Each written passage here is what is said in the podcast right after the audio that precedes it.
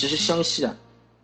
整个湘西民族特色其实是非常具有一个独特性的啊。其实湘西的话，其实也有很多这种民族特色的东西在里面的，比如说像苗族啊、土家族。苗族的话呢，一般大家也就苗族不单单是湘西，其他地方像贵州也有嘛，对吧？一般的话都是呃非常绚丽多彩的这种服饰，就是男的嘛，就是像这种色彩斑斓布啊，上身这种上身穿花衣，对吧？头发呢，就是呃包那个褐色的头帕，穿的这种船形的这种双鼻绣花鞋，对吧？他们而且都是很喜欢佩戴这种银饰。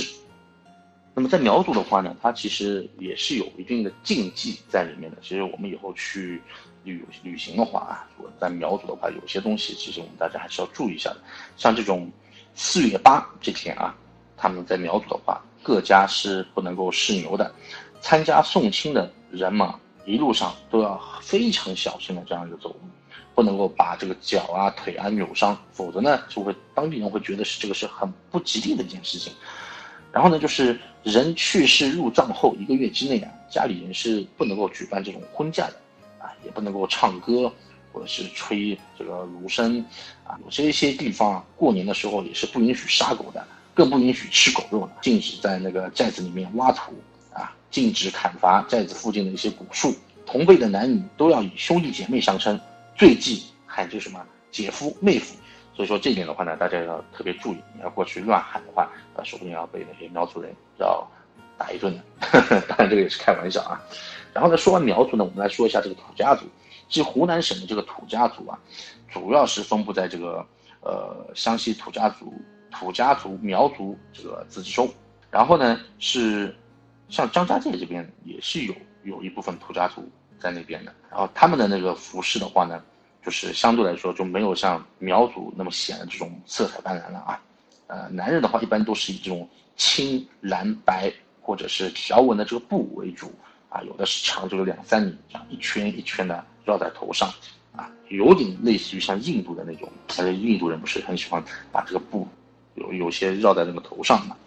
然后的话呢是。呃，最长的有这种七八米的布叶。妇女的话，她们的话也是相对来说穿着的也不是那种色彩很鲜艳的那种。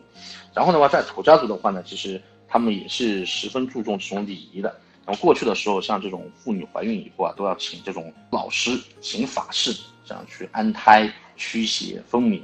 然后呢，一般要请这种接生婆，要祭祀这种生育女神拔山婆婆，对吧？然后呢，小孩子出生之后呢。父亲呢还要那个怀抱这个报喜鸡去岳母家报喜，男孩的话他们就会用这个公鸡啊，女孩的话呢他们就会用这个母鸡，然后三天以后啊，他们的这个岳母家呢以及亲友们就会挑着这个礼品过来这样贺喜，啊，他们也叫做这个叫打三朝啊。那土家族呢，他们也是有一定的忌讳在里面的，那么